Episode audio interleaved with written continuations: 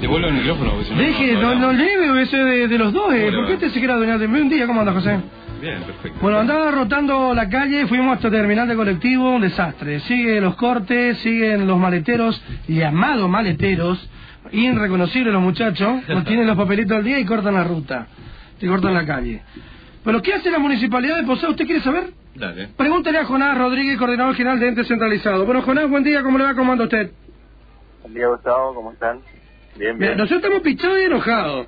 Imagínense, la gente ayer con la lluvia se tuvo que quedar entre los colectivos porque no puede entrar hasta la terminal de la ciudad de Posadas.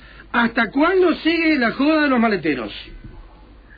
Bueno, eh, se están realizando las notificaciones correspondientes desde el juzgado de falta. Esto va a estar sucediendo hoy. Eh, Todas las actas se han elaborado durante todos estos días. Y bueno, eh, tardó un poquito el juzgado de falta en- en- en- para, para notificar, pero está en eso. En esta mañana seguramente le están llegando a las empresas las notificaciones por, por las infracciones de dejar la gente en la vereda y no, no ingresar a la terminal. Bueno, con eso, eso es lo que tenemos para hoy. Sí. El resto sigue todo igual, siguen con la medida con la medida de no entrada a terminal y también tienen su- sus maleteros, las empresas pusieron a sus maleteros ahí a cortar, pero ya tiene una orden judicial, cada tanto ellos cortan, levantan, cortan, levantan. Eh, así estamos. Pero se puede sostener una cosa insostenible porque cooperativas no son, no están reconocidos, no tienen los papeles al día. Son un grupo de gente que teóricamente prestaban servicio porque hasta ahora nadie los certifica que eran maleteros, cada vez aparece una cara nueva, esto es lo que se sostiene. En la mayoría de las situaciones ustedes mismos tienen la conformación original de la cooperativa que actualmente si usted busca la lista, eh, tres o cuatro de los que estaban antes están, el resto son todos Bueno, nuevos. esa, esa es la información que nos brindó el concesionario cuando cuando vimos que, que había este problema, ¿no? Porque Sí. son las empresas de colectivo las que las que dan un servicio o aceptan que el maletero eh, descargue su colectivo, ¿no? Ellos son los responsables, los que autorizan. No es un servicio que da la terminal ni nada. Eh, son Es como los trapitos, ¿viste? ¿Te cuido el auto? Bueno, cuidame y después te doy una propina. Sí. Y para, para tener un listado y todo, se ve que la concesionaria en su momento les pidió que ellos se conformen una cooperativa y, y les alquiló un local, inclusive. Pero eh, cuando empezó el conflicto ahora, que están la pelea ahí entre los dos empresarios, el concesionario y, los y las empresas de transporte, eh, esta gente fue usada para cortar directamente eh, con la excusa de que el colectivo no entra porque el maletero cortó, pero eso es un artilugio nada más, artilugio Sí. legal de las empresas de transporte. Pero usted tiene toda la lista de la gente que está cortando la calle, eh. ¿Tiene la lista de toda la gente que teóricamente prestaría servicio dentro del terminal como maletero? Eh, la lista sí se tiene, la lista. Son más o menos 23 personas. Pero es imposible comprobar si son o no son los que están ahí. Nosotros nos encontramos eh, varias veces que fuimos a tratar de dialogar, fuimos prácticamente eh, empujados por gente eh, que nada que ver, gente de las empresas, patodicas, gente que no, no tiene cara de maletero. Eh, esto es real y fue así, nosotros eh, sufrimos eso eh, la- las veces que fuimos ahí, ¿no? Son artilugios legales como para que las empresas no queden pegadas en el corte mismo. Las cubiertas que, que, que- que se pusieron ahí eran de colectivo, las cubiertas. Sí. Se trajeron en camionetas, se compraron gaseos. O sea, un maletero que recibe una propina no tiene para comprar un gaseo y hacer una protesta. Eh, tenemos eh, documentado, está eh, todo el servicio de catering que se le brinda.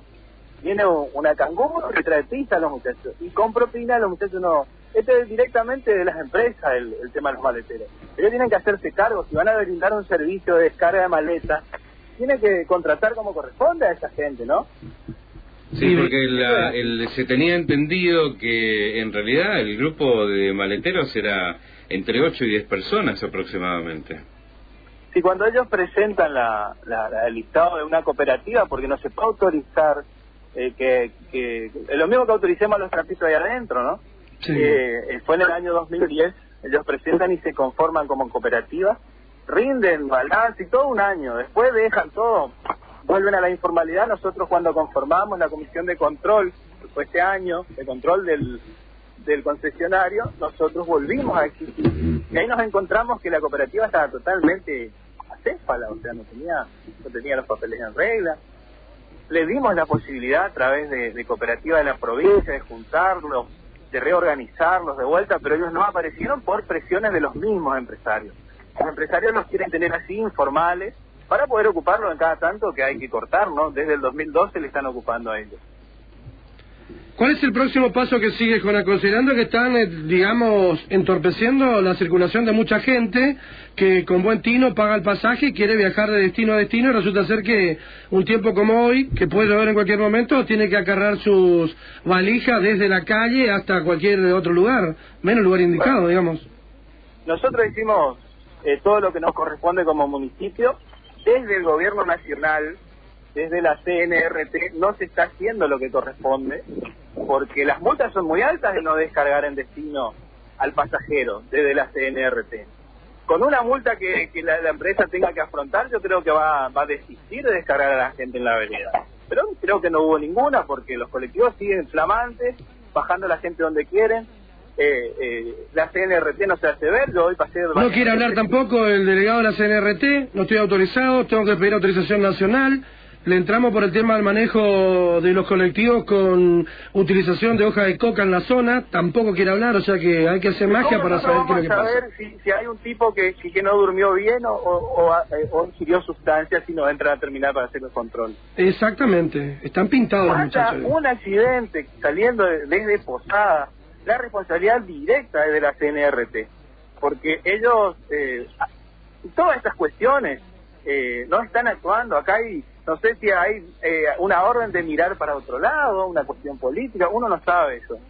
Pero estamos, los posadeños estamos sufriendo directamente todas estas cuestiones. Yo creo que, que acá hay algo raro, más que nada. Pero bueno, no, el municipio no se va a meter en la pelea entre empresarios porque nosotros nada más necesitamos el servicio para el ciudadano pero yo creo que hay que ir pensando qué está pasando, ¿no? Pero hay garantía que el servicio se va a prestar como se tiene que prestar, Jonás, porque si no seguimos pagando un pasaje y el servicio es pésimo, como el servicio interurbano también. Mira, el servicio internacional está entrando, entra normalmente a, la terminal.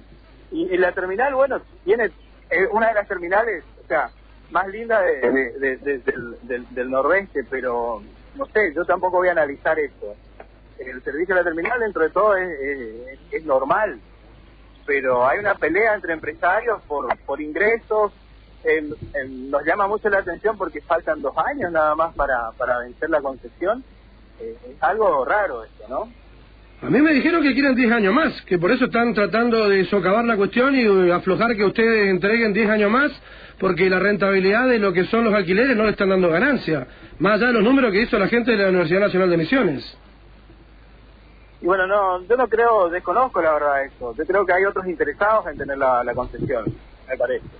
Pero bueno, nacional? empresariales que nosotros no escapa a nuestro a nuestro entendimiento. Nosotros tenemos que bregar por la seguridad de la gente, ¿no? Que es nuestra obligación.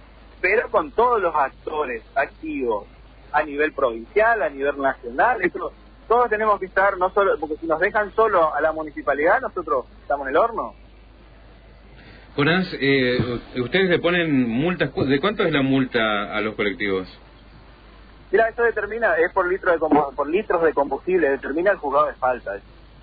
Pero todavía no se despertó el juzgado de falta, ¿te está notificando a cuenta gota? ¿Qué pasa con la jueza de falta? ¿Está lenta? Bueno, bueno, eso no sé, vamos a... Eh, estamos en eso ahora a la mañana, a ver quién le llegó la notificación.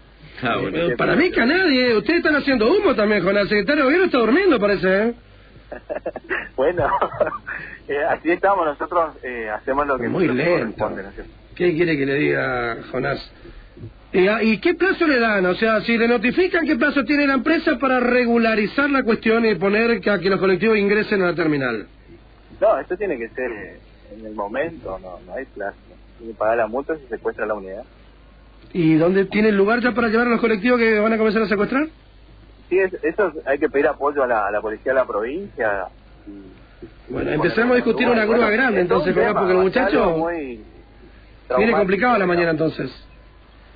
Hola Rodríguez, coordinador de ente centralizado de la municipalidad. Gracias por su tiempo, que tenga usted buen día. ¿eh? Hasta luego. Gracias, muy amable.